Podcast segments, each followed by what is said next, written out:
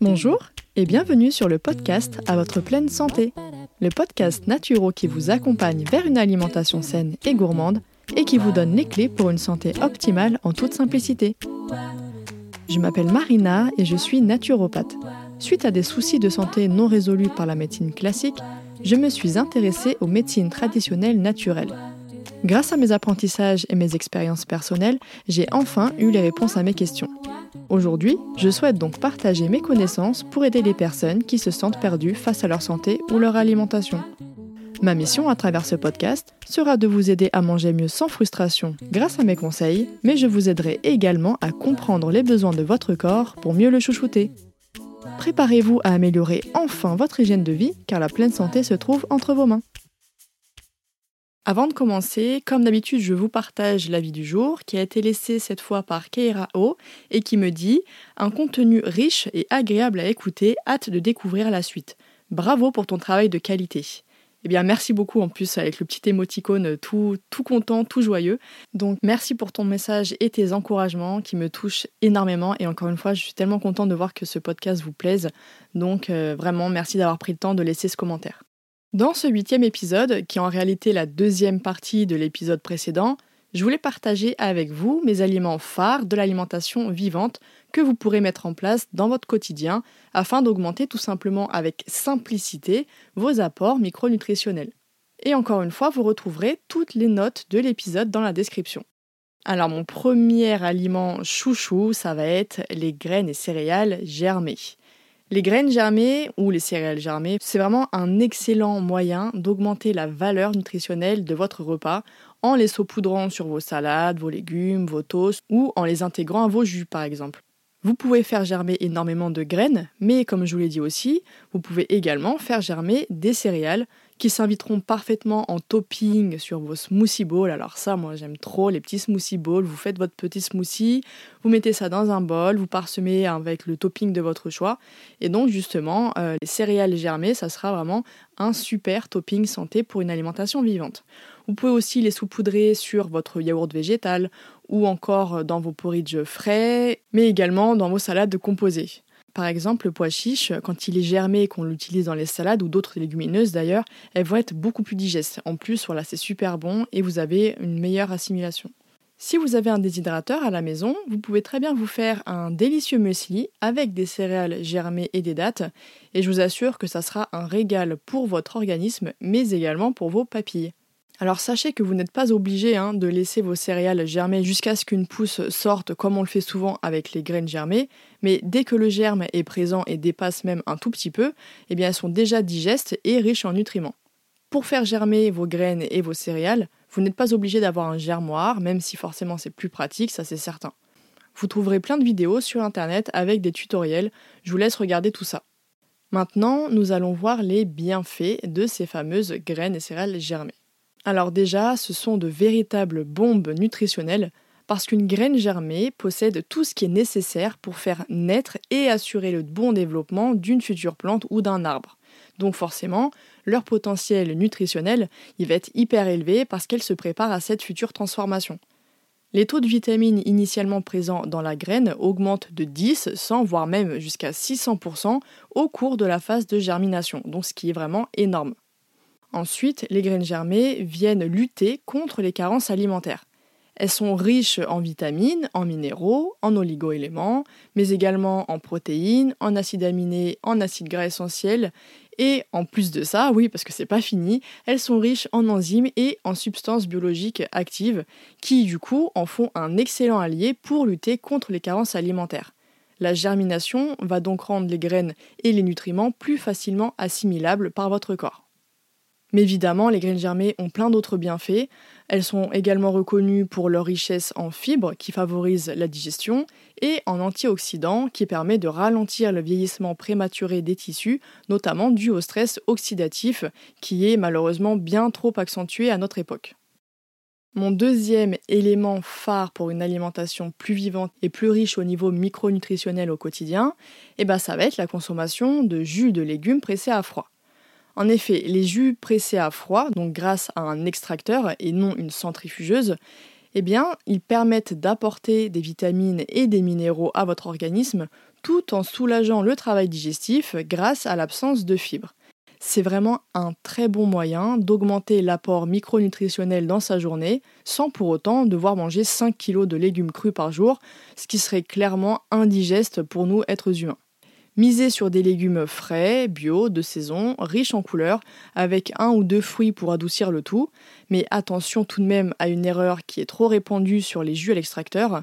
Le but, ça va pas être de réaliser des jus de fruits, parce qu'en plus de revenir cher, ils ne sont pas forcément plus sains, tout simplement parce que le sucre présent dans les fruits sera tellement concentré que ça va provoquer des pics d'insuline, comme je vous l'avais expliqué d'ailleurs dans le sixième épisode sur les addictions au sucre. C'est pourquoi il vaut mieux manger les fruits entiers avec leurs fibres pour ralentir la libération du sucre dans l'organisme et en utiliser avec parcimonie dans les jus pour obtenir un goût plus doux. Je vous recommande une consommation entre 250 ml, on va dire, et jusqu'à 500 ml par jour de jus de légumes frais. Ça sera franchement amplement suffisant. Et d'ailleurs, vous avez des recettes de jus sur le blog, également dans mon e-book qui s'intitule Une immunité boostée naturellement, qui est disponible sur mon site directement. Mais je vous ai également partagé une de mes recettes de jus favorites directement sur mon compte Instagram en IGTV. Le troisième aliment euh, indispensable à une alimentation plus vivante, ce sont les légumes lacto-fermentés. J'en parle énormément et vous allez comprendre pourquoi. En fait, il s'agit d'un mode de conservation ancestral de certains aliments qui permet d'augmenter la quantité de bactéries probiotiques par une fermentation lactique, d'où le nom lactofermentation. Il n'y a pas du tout de lactose dedans. Il y a des gens des fois qui me posent la question. Non, ça vient du terme lactique, mais pas du tout au niveau du terme de lactose. Avec ce processus, les aliments deviennent plus digestes, plus riches au niveau nutritionnel, ils sont détoxifiés des métaux lourds et des toxines présentes, mais en prime, ils ont un goût acidulé, vinaigré qui devient vraiment addictif et je confirme, je peux vraiment plus m'en passer. La consommation de produits lactofermentés est vraiment excellente pour la bonne santé intestinale, siège important du système immunitaire et nerveux, mais permet également aux personnes sensibles aux crudités et aux crucifères de pouvoir en consommer sans souci, à condition de les ajouter progressivement et en petite quantité dans l'alimentation. Sauf quand il y a des cas de SIBO, qui est une pathologie digestive. Alors là, il faudra adapter dans ce cas et vraiment voir la quantité qui vous convient et les légumes qui vous conviendront. La lactofermentation décuple les valeurs nutritives des aliments, notamment la vitamine C, les vitamines B, Et tout un tas d'enzymes nécessaires pour le bon fonctionnement de votre organisme, en plus de faciliter la digestion en stimulant la production de l'acide chlorhydrique par l'estomac, comme on l'avait vu dans l'épisode précédent, tout en protégeant sa muqueuse. C'est un produit phare dans l'alimentation vivante, riche en vitamines, en minéraux, en collines, qui permet véritablement de pallier aux carences dues à la pauvreté micronutritionnelle des sols. Les légumes lactofermentés se marient parfaitement bien avec des légumes classiques, en toast, dans des maquis et rouleaux de printemps, comme je l'avais déjà montré sur Instagram, c'est ma version un petit peu favorite, ou encore tout simplement dans une délicieuse salade composée. Le quatrième type d'aliments que je vous recommande vivement, ce sont les produits de la ruche éthiques et locaux, et plus précisément le pollen et le miel. En effet, le pollen cru non lyophilisé, que l'on trouve facilement en rayon surgelé des magasins bio, est l'une des meilleures sources de protéines végétales parce qu'il contient des acides aminés facilement assimilables dans le tube digestif. Il contient également des vitamines, des minéraux, des lactoferments qui aident à la régénération de la flore intestinale, mais également des enzymes nécessaires au bon fonctionnement de l'organisme, ainsi que des antioxydants. Le pollen de cyste, par exemple, est une excellente source de probiotiques naturels, en plus d'équilibrer naturellement votre santé digestive. Le miel, quant à lui, est un véritable alicament exceptionnel s'il est cru et pur, bien évidemment. Il regorge de vitamines, de minéraux, d'oligo-éléments, d'enzymes et antioxydants, dont les proportions varient d'un miel à l'autre. Je vous recommande un de mes mélanges favoris en apithérapie que je conseille beaucoup en consultation, qui va être de prendre le matin à jeun une cuillère à soupe de pollen frais dans une cuillère à café de miel de châtaignier, car ce miel est très reminéralisant en plus d'avoir un index glycémique bas. Vous allez laisser fondre en bouche pour favoriser l'assimilation par la muqueuse buccale, puis vous allez avaler tout simplement. Vous pouvez aussi l'intégrer sur vos smoothie bowls ou dans des yaourts végétaux par exemple. Le cinquième aliment phare de l'alimentation vivante, ce sont les algues. Ces végétaux marins ou d'eau douce contiennent l'ensemble des acides aminés essentiels, en plus d'être très riches en diverses vitamines, minéraux, oligoéléments et antioxydants.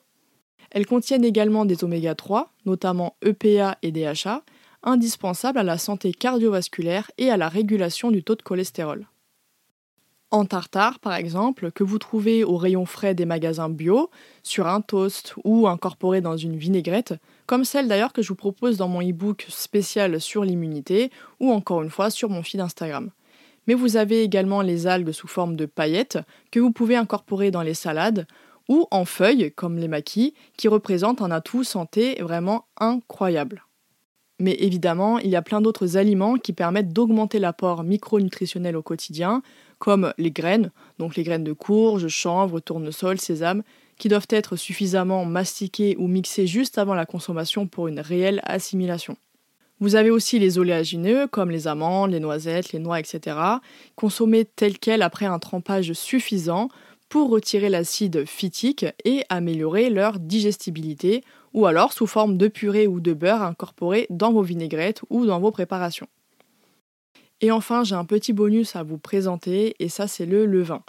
Même s'il ne s'agit pas d'un aliment à proprement parler, bien que certaines personnes consomment des toutes petites quantités de leur levain pour leur santé intestinale, il s'agit tout de même d'un ingrédient vivant car fermenté qui possède de nombreux bienfaits et dont je ne peux absolument plus me passer maintenant.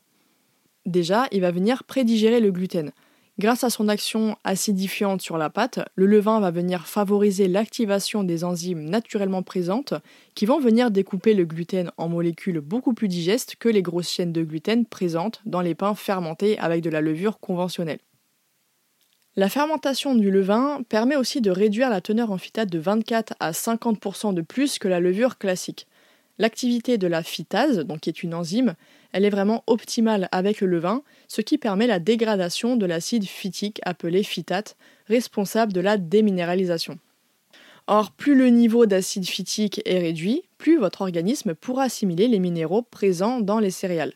C'est ce que nous avions vu dans le cas de la carence en chrome et le lien avec les envies de sucre, parce que les phytates des céréales non trempées suffisamment empêchent l'assimilation du chrome par l'organisme.